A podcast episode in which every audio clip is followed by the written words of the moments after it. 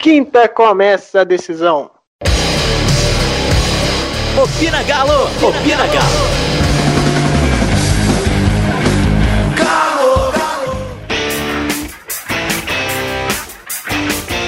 Fala meu povo, tá no ar mais um Opina Galo e hoje a Malu, Felipe e Yuri me fazem companhia pra gente falar sobre o primeiro clássico da Copa do Brasil. Vamos falar um pouquinho também sobre essa multa que o senhor Fred está devendo e não quer pagar. E se sobrar tempo, a gente aborda outros assuntos dessa intertemporada do Galo. Então vamos começar com o mais importante, né? Graças a Deus acabou essa Copa América. E quinta-feira tem o que, Malu? Quinta tem! Quinta tem clássico. E o que vai acontecer no clássico, Malu? Uai! o horário tá permitindo eu falar o que vai acontecer no clássico? Depende de que hora que o povo ouviu, hein? Então, quinta é o início de uma grande final, a semifinal, né, no caso, mas é o início de uma final pra gente. Cada jogo a gente tem que tratar como uma final. E a gente espera que, pelo menos assim, nos bastidores, parece que deu tudo certo. Não teve aquela briga de ingresso, briga de preço, que a gente tá, tá meio acostumado a ver, né? Então a gente espera que nada do que aconteceu no, nos jogos do Mineiro se repita. A roubalheira dá nada de árbitro, roubalheira dá nada de VAR. Então, assim, é uma expectativa muito grande, não só por ser um clássico, não só por ser semifinal de Copa do Brasil, não só por estar tá valendo vários milhões, mas por finalmente o VAR funcionar para o futebol, né? Não é nem para o Atlético, é para o bem do futebol. É só uma correção, é quartas de final. É quartas? Não, tá longe ainda.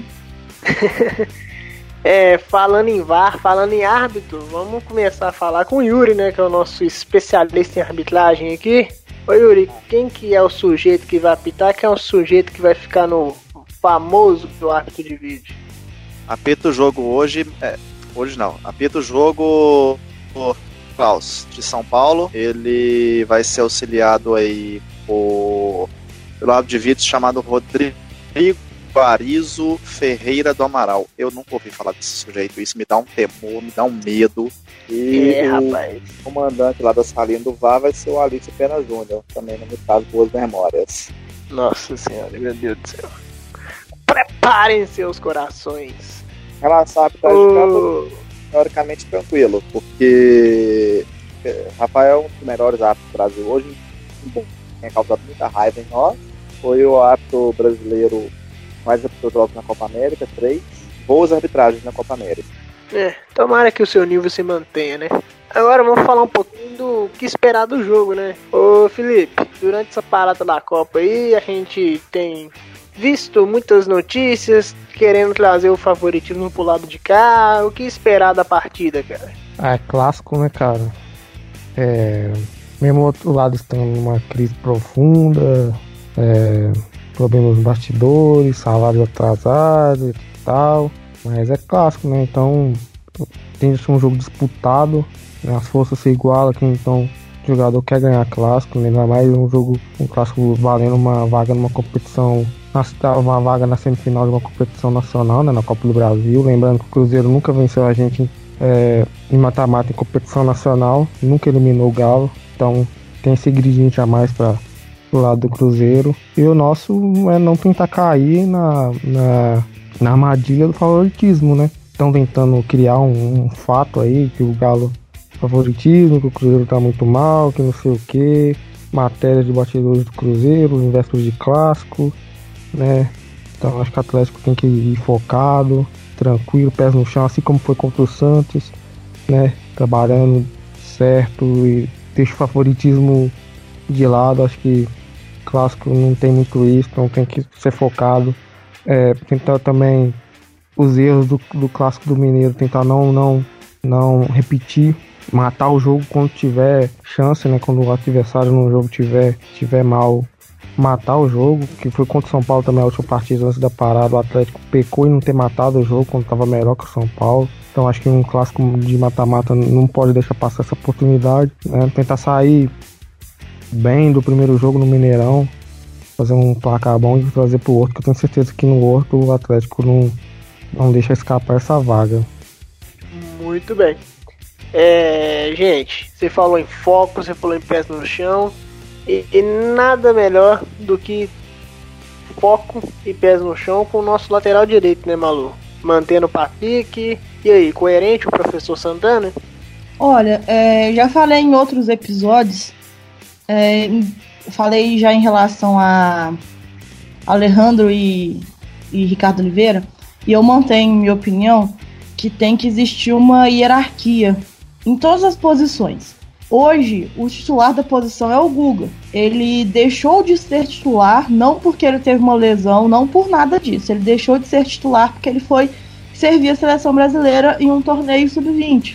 E quando ele volta, naturalmente ele deve assumir a posição que é dele, por uma questão hierárquica.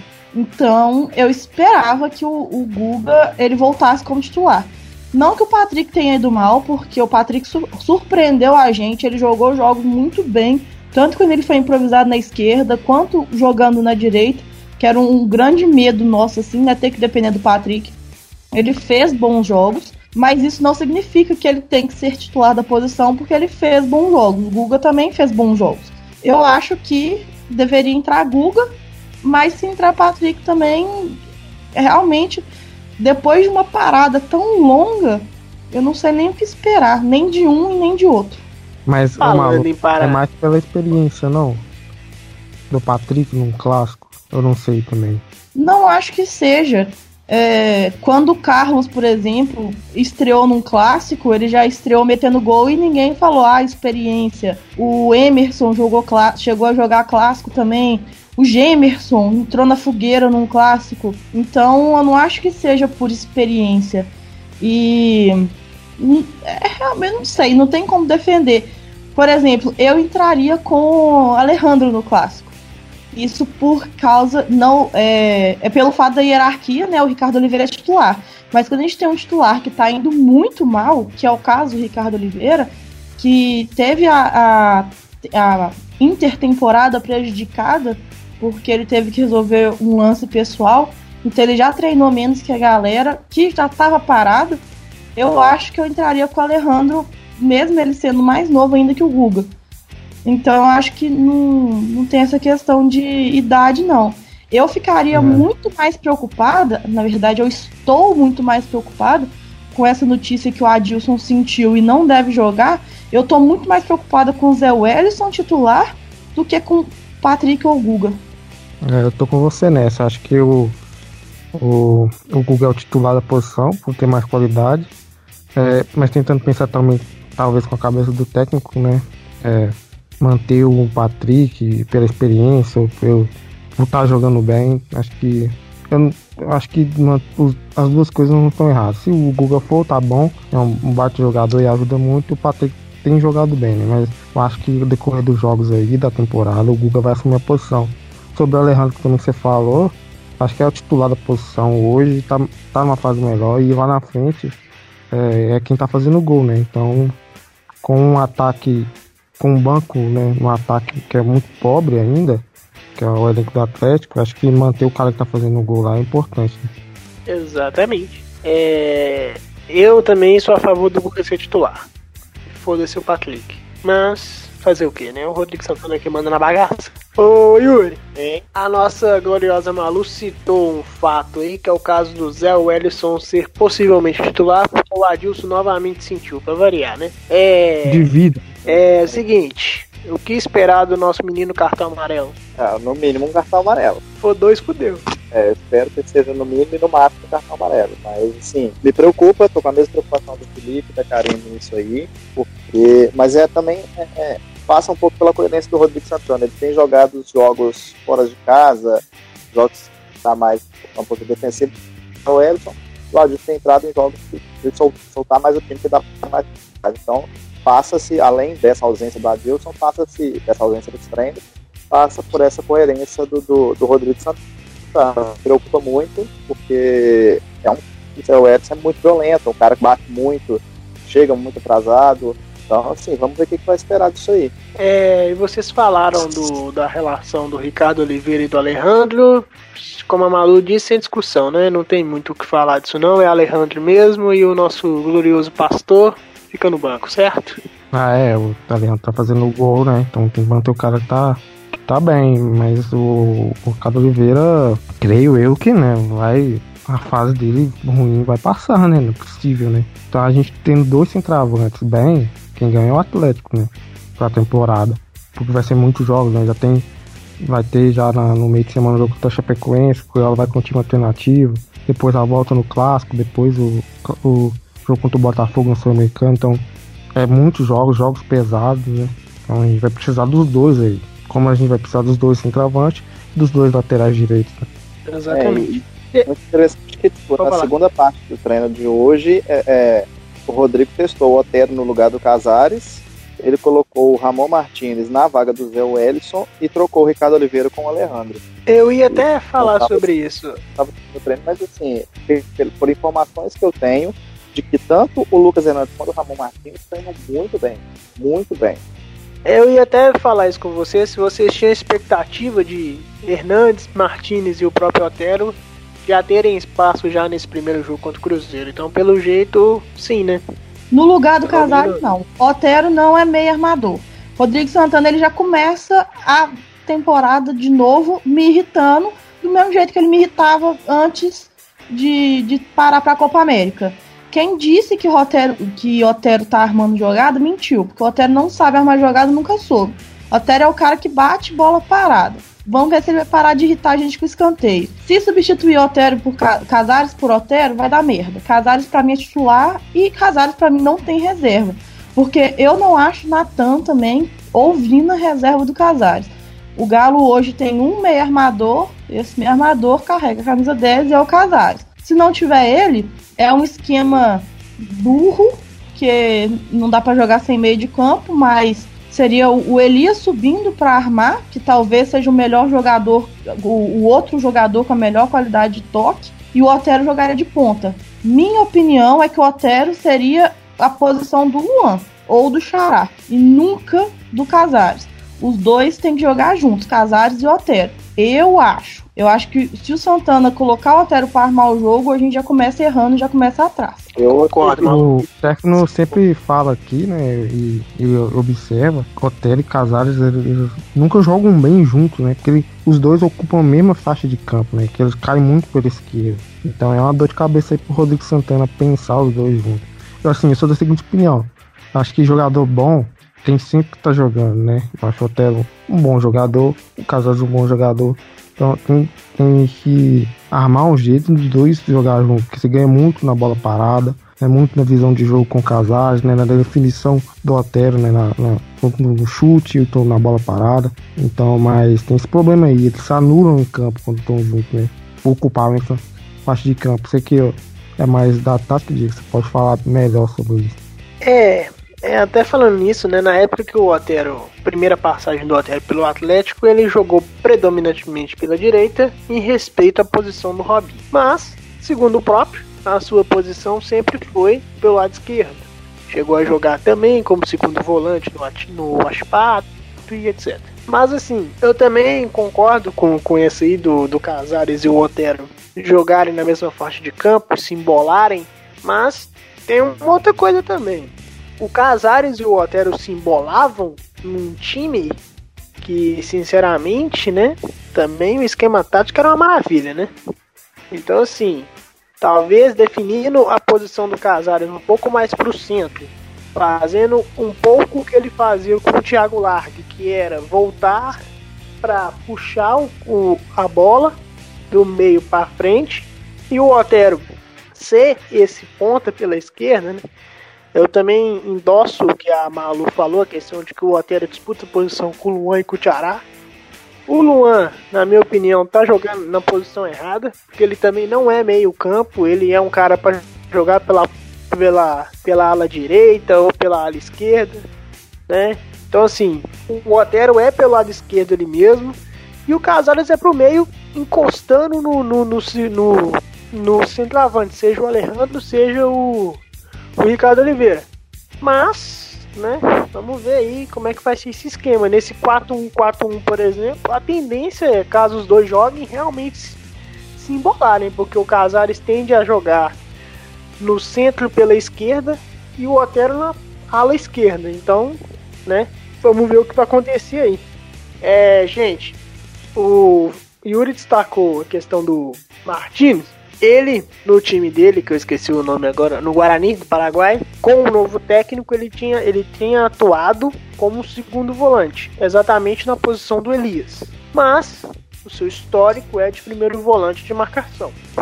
Bom, então nós temos hoje o Martinez como um reserva do Adilson e do Zé Wellison e possivelmente, né, com asteriscos aí, sendo reserva do Elias. É, nesse primeiro clássico aí, ele, como o Yuri destacou, né, ele foi testado na segunda parte do treino como substituto do Zé Wellison, por conta até da lesão do Adilson, né? E assim, gente, a expectativa de, de estrear ou vai ficar só, no, só na espera mesmo? Eu acho que vai depender do Zé Wellison. Se o Zé Wellison estão no amarelo no primeiro tempo, ele tem chance de não voltar. Porque clássico é clima quente, clima pesado, é disputa, é, é, é contato. E, e, o Rodrigo Santana sempre fez essa troca, né? Tirar o volante amarelado no decorrer do jogo. Então eu acho que sim, se tiver chance entre dois estrangeiros estrear, que é mais provável que seja o Ramon Martinez, é, que, por causa do, cartão do, do Zé Wellison. Lucas Hernandes aí vai mais dependendo do, do, do Fábio É, gente, mais alguma coisa sobre o clássico aí? Malu? Aí eu queria destacar a incompetência da PM, rapidinho. Posso? De quem? A incompetência da, do pessoal que vai fazer a segurança do jogo, porque hoje teve, teve na segunda-feira teve de, para decidir os detalhes do clássico e a PM solicitou à federação que a entrada permitida no estacionamento Mineirinho, que vai ser onde vai ter o acesso aos torcedores do Atlético, será permitido apenas para vans e ônibus credenciados, é, previamente credenciados com a federação. Ou seja, quem, quem for de carro vai ter que parar fora do estádio. Então, assim, e ela, ela justificou isso com medida de segurança. Então, seguro é eu carro onde quer que seja, atravessar por um mar de cruzeirense para poder chegar ao Mineirinho. Parabéns para quem criou essa norma de segurança. A logística da PM é uma coisa maravilhosa, né? Não vou falar mais nada não. Muito bem, bem observado, Yuri. E tem outra também. O pessoal, acho que ontem. Ontem não, ontem foi domingo, né? Sábado, o pessoal reclamando muito também da venda de ingresso na bilheteria do Independência, né? Alguém tem alguma informação mais clara sobre isso aí? Oh. Não, comprado já. Teve muita reclamação mesmo, acho que a galera reclamou que iriam vender um ingresso, aí chegaram lá, estavam vendendo cinco. É, é aquelas coisas de sempre, né? Não é possível 2019 uma venda de ingresso ainda dá confusão, né? Complicado. Não, é a bagunça de sempre. Custa o, o Cruzeiro, por exemplo, ceder a venda de ingresso no, no cartão, no galo na veia, em vez de ceder o ingresso físico. Não, os caras têm que vender o ingresso físico para poder fazer bagunça. Aí a gente não sabe. Porque a gente, a gente, assim, é claro que a gente não pode afirmar com toda a certeza do mundo, porque a gente não sabe de nada, né? Mas teve gente que tinha, que disse, que eu vi no Twitter falando, que tinha 100 pessoas na frente da fila, a hora que chegou na boca do caixa para comprar ingresso não tinha, sendo que era mais de 3 mil entradas. É, são 6 mil entradas, né, na verdade. Então, assim, é, é muito esquema que rola. Gente vendendo. Pessoal da bilheteria que tá vendendo ingresso, que guarda ingresso para vender para pessoas específicas. Cambista que fica na fila para comprar mais ingressos. Aí libera dois, libera cinco ingressos pro CPF, a pessoa vai lá e leva cinco CPF, sai de lá com um monte de ingresso para vender. É a mesma ladainha de todas as ladainhas de ingresso de papel. Não sei porque que isso não foi extinto do Brasil ainda, porque isso só dá confusão, só serve para dar confusão. Aí agora a gente tem um monte de torcedor que foi para a fila que não tem ingresso um monte de cambista vendendo ingresso que pagou 60, 100 reais, vendendo por 150, 200 reais, porque não tem o que fazer. Eu acho que cambista tem que morrer mesmo, porque é uma classe que não acrescenta, acrescenta nada para a sociedade, que só atrapalha o futebol, só, trabalha, só atrapalha a torcida. E aí fica nessa, num, o fluxo não, não, corre. Era muito mais fácil liberar o ingresso pro, pro torcedor de forma online, em vez de ter que vender o ingresso do papel. vai desde um argumento prático até um argumento sustentável. E evita fraude, porque online você consegue colocar mais vetos do que presencialmente, né? Além de não ter outra pessoa manipulando a carga de ingresso. Assina embaixo, Malu. É, realmente tá, tá uma coisa horrorosa, né? E não é de hoje, não é o primeiro clássico, não é a primeira decisão. A final da Libertadores em 2013 a gente sabe como é que ela foi também. Parte daquele, daquela renda histórica lá foi muito porque, né, aconteceu esse tipo de coisa. Então, assim, né, vamos respeitar um pouco mais o torcedor, porque querendo ou não, o torcedor é cliente sim porque muito fala essa questão de paixão, isso tudo. É muito lindo, é muito maravilhoso, é aquela coisa raiz, mas torcedor é clientinho e tem que ser tratado como tal. Então, gente, vamos andar um pouquinho aqui na pauta. Ô Malu, voltar em você pra gente detalhar um pouquinho sobre o que aconteceu hoje, né? Nós estamos gravando na segunda-feira, né? E aconteceu o que, Malu, sobre o caso Fred? É, então, são vários processos em andamento no Atlético, né? Os processos fora das quatro linhas. Um dos processos, um dos trâmites que está rolando é o que o pessoal está chamando de caso Fred. Os 10 milhões que todo mundo sabe, já está cansado de ouvir, que o, foi a multa rescisória que colocou no, no caso do Fred assinar o contrato com o Cruzeiro e menos de 48 horas depois, depois de rescindir com o Atlético, assinou com o time rival forçando o pagamento dessa multa. Hoje, dia 8 de julho, era o dia limite para o Cruzeiro e para o Fred recorrerem à decisão da Câmara do Desportivo lá. Eu esqueci a, a sigla CNRD, acho que é isso mesmo. Cê, não, enfim, era hoje era o dia final, tinha até as, as 23h59 de hoje para poder recorrer à decisão. Caso contrário, eles teriam um tempo estipulado para poder depositar o dinheiro na conta do Galo. Os 10 milhões mais as correções que dariam em torno de 13 milhões. Que é um dinheiro bacana, né? Principalmente que a gente está precisando. Mas aí o que, que eles fizeram? Eles entraram como liminar na Justiça do Trabalho para conseguir suspender essa multa é, para poder julgar o órgão como incompetente para poder julgar essa causa e a multa como abusiva. O Lázaro já gravou um vídeo. Indico a vocês que ainda não seguem o Galo, sempre bato nessa tecla. Vocês que não seguem o Atlético no YouTube, vai lá, segue, ativa o sininho. A TV Galo tá sempre postando umas coisas legais lá, entrevistas com jogadores, pessoal da base. Quem reclama que não conhece o Atlético é porque não tá vendo esses conteúdos mesmo. E a TV Galo fez material com o Lázaro Cândido, bem rapidinho, eles postaram até no Twitter, que o Lázaro explica pra gente que o processo roda, como sempre rodou, ele vai entrar como liminar para poder suspender essa liminar, que cabe recurso, essa liminar da Justiça do Trabalho, e ao mesmo tempo ele vai abrir um novo processo porque tem uma determinação da FIFA que diz que a Justiça do Trabalho não pode interferir em um, uma decisão da Comissão Desportiva. Então isso gera multa para o clube que faz isso, é considerado uma infração. O Lázaro dá exemplo do Betim, que sofreu, que fez uma coisa parecida com essa, não sei exatamente o caso, ele não cita o, o caso explícito, ele só disse que o, o time entrou na justiça comum para poder ferir uma decisão da justiça desportiva e o time acabou sendo rebaixado da série C para a série D. Hoje ele nem existe mais.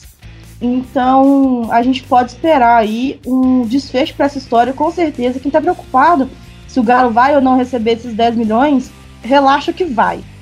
Seja hoje, seja amanhã, seja daqui a 500 dias, igual foi a, a decisão da última vez mas o Galo vai receber esse dinheiro sim, porque tá tudo assinado, tá tudo provado, tá tudo certo. O negócio é que o Fred e o Cruzeiro tá protelando para poder pagar. É para poder atrasar, igual foi com o Ministério Público em relação à, Arena MRV, e isso tudo não é, é para bloquear que aconteça, é só para atrasar a decisão. Inclusive, tem um tempo já, deve ter uns 40 dias, uns 50 dias, que saiu outra notícia sobre o, o caso Fred, dizendo que os advogados do jogador, os advogados do Fred, eles tinham interesse em pagar isso e deixar, tipo, matar esse caso, porque isso influencia muito na vida do Fred. Mesmo que o Cruzeiro tenha entrado como solidário na ação, é sempre a vida do Fred. Por exemplo, se o Fred resolver mudar de clube, coisa que parece muito que ele está querendo, a gente viu claramente no jogo contra o, o, Fluminense, por exemplo, na, na outra fase da Copa do Brasil, a gente viu que o, os companheiros do Fred não estavam satisfeitos com o, o desempenho dele no jogo. Ele até no segundo jogo, eu acho, ele saiu lesionado com menos de 5 minutos de jogo.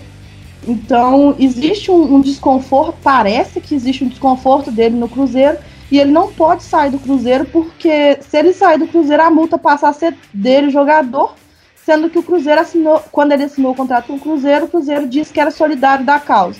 Então ele está, entre aspas, preso no Cruzeiro até sair a decisão disso. Então parece que os advogados dele são favoráveis ao pagamento do dinheiro para o Atlético. E agora sai essa dizendo que os advogados entraram com essa liminar na justiça comum. É, é um caso bem complexo. O Lázaro já tem um vídeo explicando sobre esse caso no canal dele.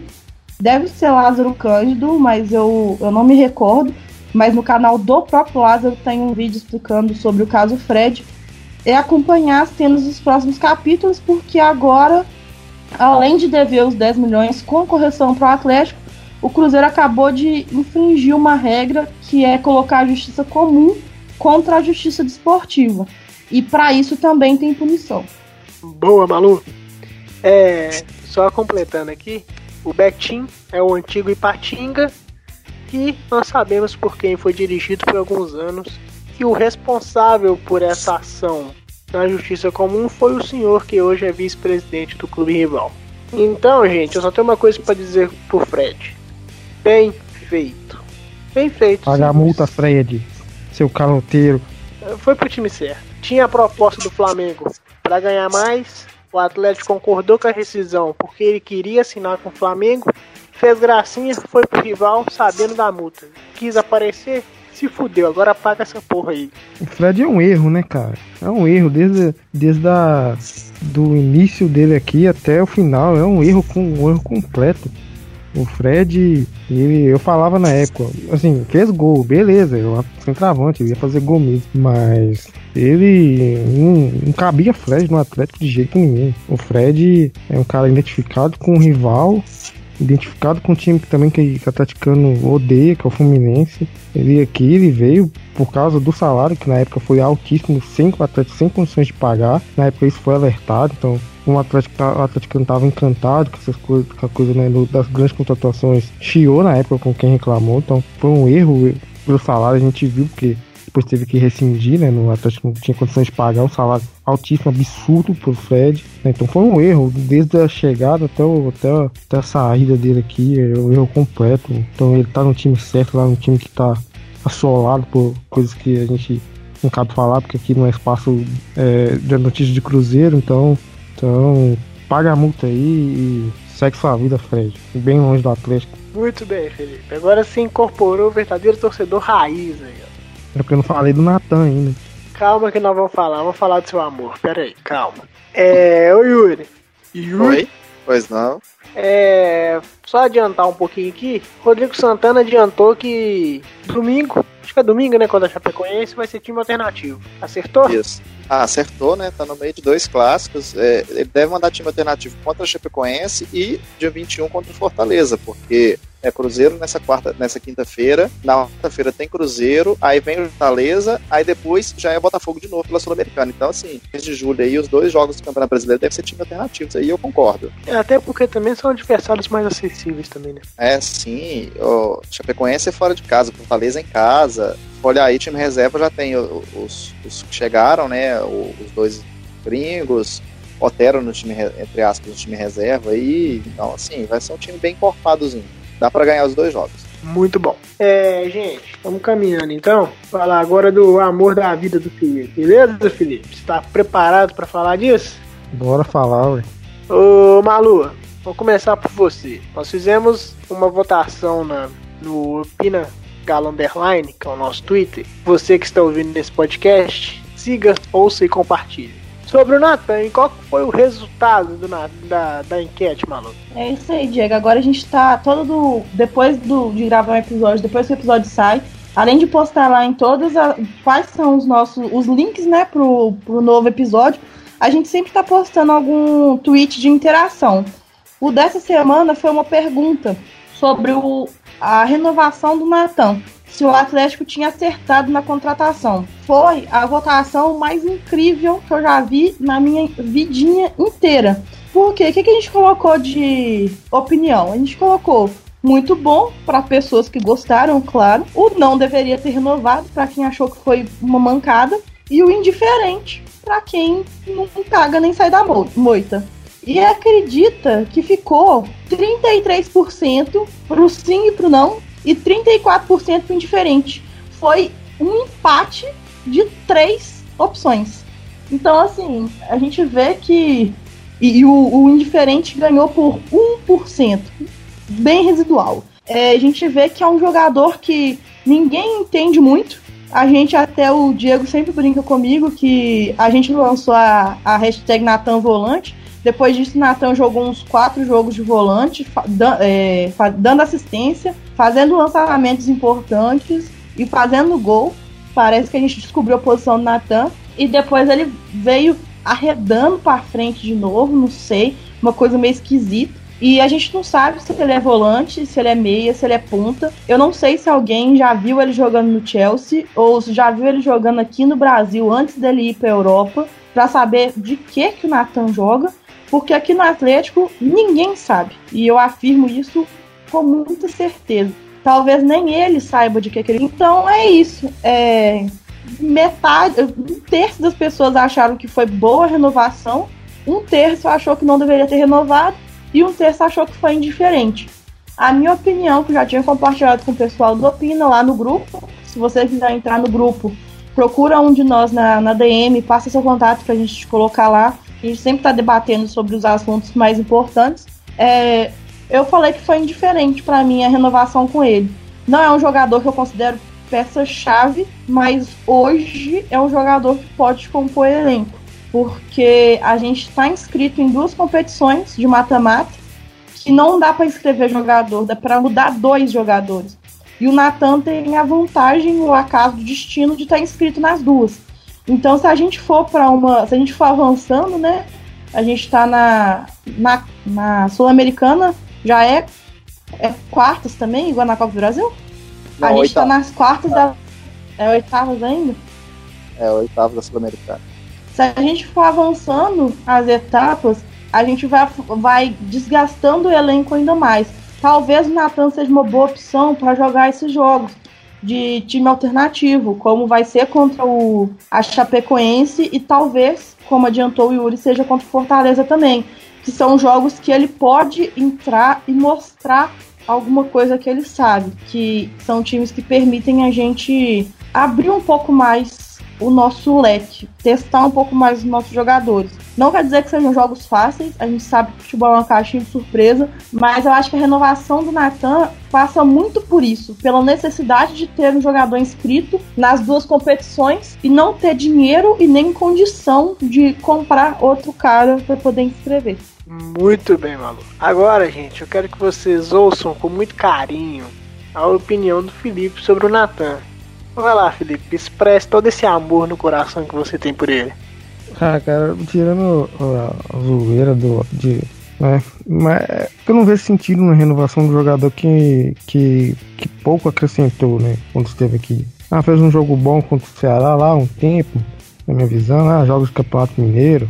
Ele é um, um jogador de um salário é, médio, né? Tem, pela formação do Falagaro, do Falagaro é 225 mil por mês. Então é um jogador vindo do Chelsea, né? Eu tenho mais dúvidas de jogador que bate na Europa e volta, acho que é meio complicado. É, pra ter o espaço dele no elenco hoje, pelo que ele ganha, eu sou muito mais ter um jogador da base, um Bruninho. Ah, joga de volante, prefiro o Neto. Eu prefiro dar espaço para esses jogadores da base é, para dar espaço pro Natan.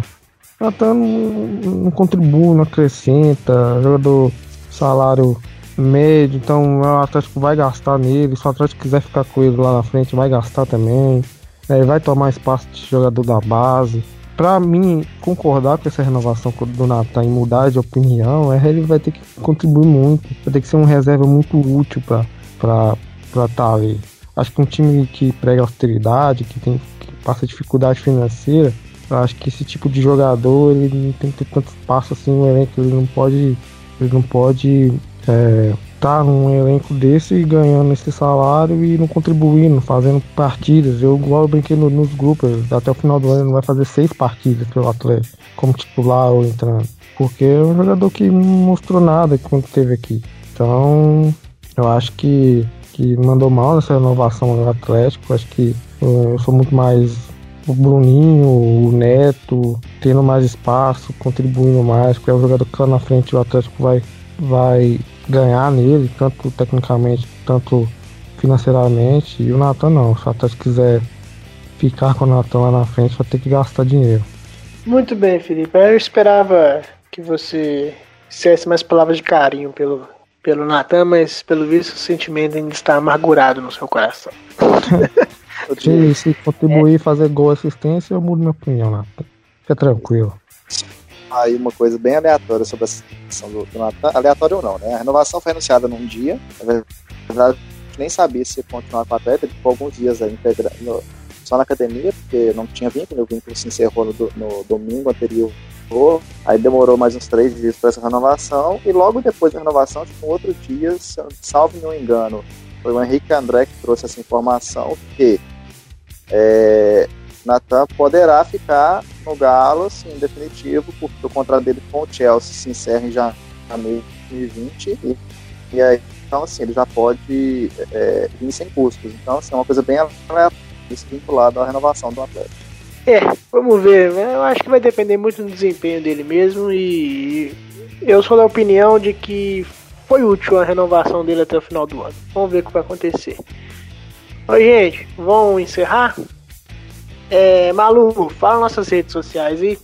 Nossas redes sociais, a gente está no Twitter com arroba Pinagalo Underline, que sempre tem coisa nova por lá, a gente sempre está interagindo, a gente fez uma cobertura muito legal do, do futebol feminino, a gente fez um podcast sobre isso, depois vocês falam pra gente o que, que vocês acharam. É, a gente vai tentar fazer cada vez mais sobre isso, os, os projetos de fora do, do, do Atlético, né? O feminino e o futebol americano. Então a gente está lá no Twitter, a gente está no YouTube com o Opina Galo, lá no nosso canal. A gente está no Spotify, Opina Galo Podcast. E a gente tem o nosso grupo no WhatsApp, que para você entrar, como eu já disse, é só mandar o número para um de nós na DM. Todos os nossos twitters de todos os participantes estão lá no, no Opina Galo Underline. Então, sempre que vocês quiserem mandar um recado pra gente, manda lá e lembrando que quem tá no grupo participa dos episódios também, mandando às vezes algum comentário que tem sobre algum acontecimento sobre o jogo ou qualquer coisa assim. Então siga a gente nas suas redes sociais e fica por dentro das novidades. E sempre é bom também receber feedback, né? Então, se tem algum assunto que vocês querem ouvir, alguma coisa que vocês têm dúvida, é só mandar pra gente que a gente dá um jeitinho. Muito bom, Malu. Gente, forte Olá, abraço. Junto. Então fala aí, Yuri, você começa. Eu, 2x1. Um. Felipe? 5x4. Nossa senhora. Malu? Eu vou de clássico 2x1 também, é o que tá funcionando. É, né? 2x0 pra nós, nós fala o baile. É, gente. Uma, uma pisadinha pro, pro rival, né? É por isso que eu acho que vai ter um golzinho pro lado de lá. Ah, será? Não tem Acontece. critério de, de, de, de gol fora mais, não? Já tem? aconteceu três vezes esse ano, aconteceu uma quarta vez, não vai ser surpresa pra ninguém. Não, não tem gol é. fora, não gol qualificado, não. Ótimo. É, então, gente, um forte abraço. Siga as instruções da Malu e nunca se esqueçam: aqui é Galo, porra! Opina Galo! Opina Galo!